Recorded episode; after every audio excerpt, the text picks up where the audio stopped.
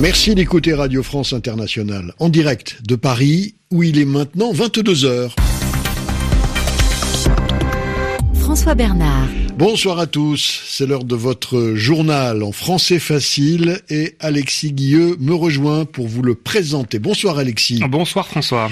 Voici les titres de l'actualité de ce vendredi 27 juillet.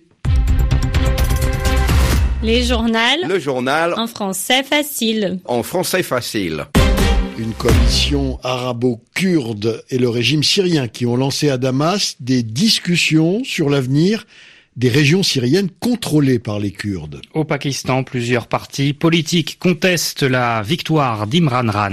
Et puis, au Nicaragua, les étudiants ont commémoré 100 jours de révolte contre le président Ortega. Le journal en français facile. En Syrie, le gouvernement et les FDS ont entamé des discussions ce vendredi. Les FDS, ce sont les forces démocratiques syriennes une coalition arabo-kurde soutenue par Washington. Les Kurdes contrôlent une grande partie du territoire syrien. Le nord-est du pays est entièrement entre leurs mains. Et à travers ces négociations, les Kurdes espèrent normaliser leurs relations avec Damas, nous dit Sami Boukhelifa. Durant les sept années de conflit en Syrie, les Kurdes ont choisi la neutralité. Hors de question de prendre parti pour le régime ou pour les rebelles syriens qui s'affrontent sur le terrain. Longtemps opprimés par le pouvoir de Damas, les Kurdes vont pourtant tirer profit du conflit qui déstabilise la Syrie. À mesure que la situation se dégrade, le régime de Bachar al-Assad retire ses troupes des régions éloignées de l'Est syrien pour les positionner en renfort dans les grandes villes. En l'absence d'autorité, les Kurdes vont gagner en autonomie. Ils créent leur propre administration, leur police et leurs écoles où leur langue, le kurde, est enseignée. Et ce sont justement ces acquis qui sont au cœur des négociations désormais menées entre les Kurdes et le régime syrien. La délégation dépêchée à Damas a pour objectif de normaliser les relations avec le pouvoir et éviter un éventuel conflit. Selon un député kurde cité par l'AFP, l'idée est de faciliter le retour de l'armée et des institutions étatiques syriennes dans les territoires kurdes de l'est du pays. En contrepartie, les droits culturels des Kurdes seront reconnus par la constitution syrienne. Sami Boukhelifa. À la frontière entre la bande de Gaza et Israël, deux Palestiniens ont été tués aujourd'hui par des tirs israéliens lors d'affrontements. Et par ailleurs, Israël a, a, annoncé la construction de nouveaux logements dans une colonie de Cisjordanie, décision prise en riposte à une attaque palestinienne qui a coûté la vie à un Israélien dans cette implantation. Au Pakistan, un groupe de partis politiques a rejeté la victoire d'Imran Khan aux législatives. Ces partis annoncent des manifestations et exigent un nouveau scrutin. Parmi ces formations figure le PMLN de Shabazz Sharif au pouvoir ces cinq dernières années et qui avait dénoncé dès mercredi des fraudes flagrantes. Élections législatives également au Cambodge. Ce sera dimanche. L'opposition appelle à boycotter le scrutin. Le climat politique est tendu dans le pays. Le parti du Premier ministre Hun Sen au pouvoir depuis 33 ans et par conséquent assuré de la victoire.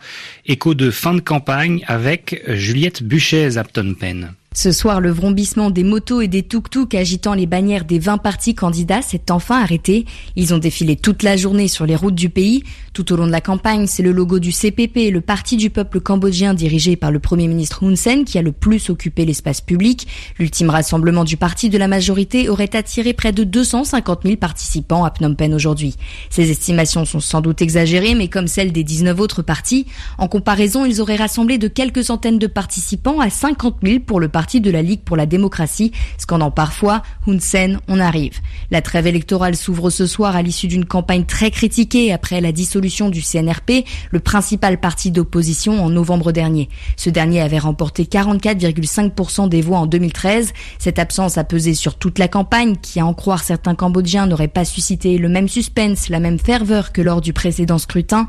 Malgré la candidature des 19 autres partis, beaucoup prédisent déjà la victoire ce dimanche du CPP de Hun Sen au pouvoir depuis 33 ans. Juliette Buchez, Phnom Penh, RFI. 22h, 5 minutes à Paris, vous écoutez le journal en français facile.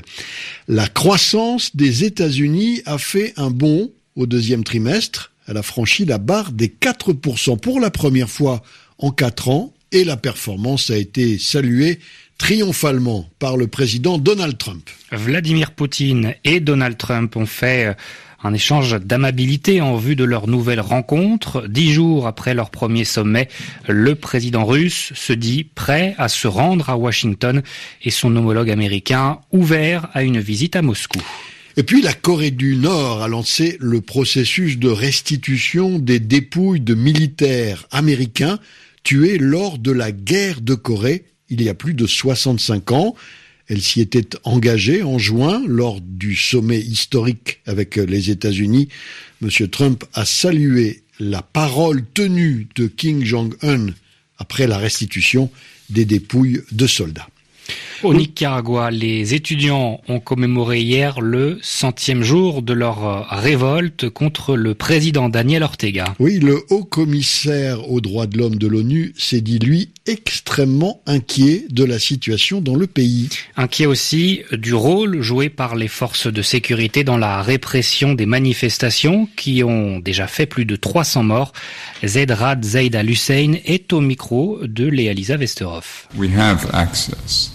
Nous pouvons nous rendre au Nicaragua. Ce que j'avais demandé, c'est que le Conseil des droits de l'homme envoie une équipe d'enquêteurs sur place, et ça, ça n'a pas été accepté. Nous sommes extrêmement inquiets de ce qui se passe au Nicaragua.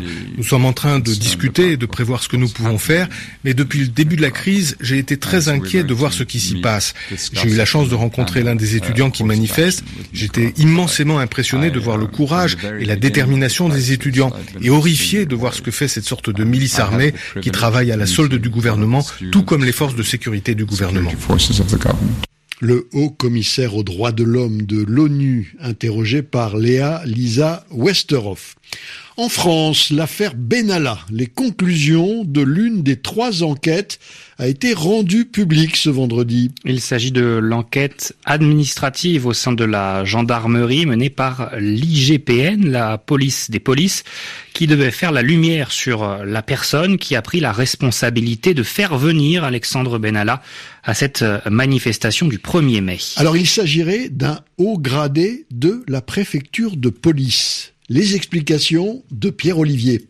C'est Laurent Simonin, chef d'état-major adjoint à la préfecture de police, qui aurait donné rendez-vous à Alexandre Benalla le 1er mai. Dans son rapport, l'inspection générale de la police nationale, l'IGPN, précise qu'il apparaît certain que Laurent Simonin n'a pas évoqué avec son directeur la présence de M. Benalla sur le dispositif du 1er mai. Pourquoi?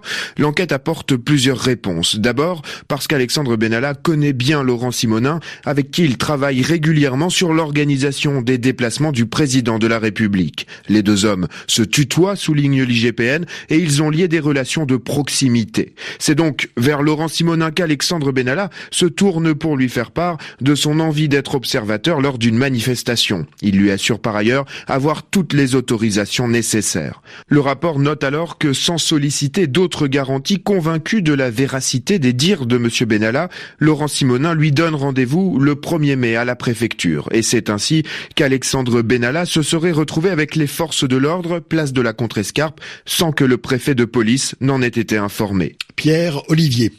En France, toujours, un incendie spectaculaire s'est produit dans la matinée à ici les Moulineaux. C'est au sud-ouest de Paris. Un transformateur électrique a pris feu, coupant l'alimentation des stations électriques, notamment celle de la SNCF. La gare Montparnasse a vu son trafic complètement arrêté. Cet incendie n'a heureusement pas fait de victimes et le trafic de la gare Montparnasse devrait être perturbé demain encore. Du sport, du cyclisme. Primoz Roglic a gagné la 19e étape du Tour de France à, à Larins et il a sorti euh, du podium le Britannique Chris Froome. Alors deuxième de l'étape, le Gallois Geraint Thomas qui est, a conservé le maillot jaune à deux jours de l'arrivée à Paris avec un avantage de 2 minutes 5 secondes sur son dauphin, le néerlandais Tom Dumoulin. Et demain, un contre-la-montre de 31 km dans le Pays Basque de Saint-Pé-sur-Nivelle à Espelette. Voilà, c'est la fin de ce journal en français facile. Merci Alexis Guilleux, merci, merci Claude Battista qui a réalisé ce journal et merci à vous de l'avoir suivi. À demain.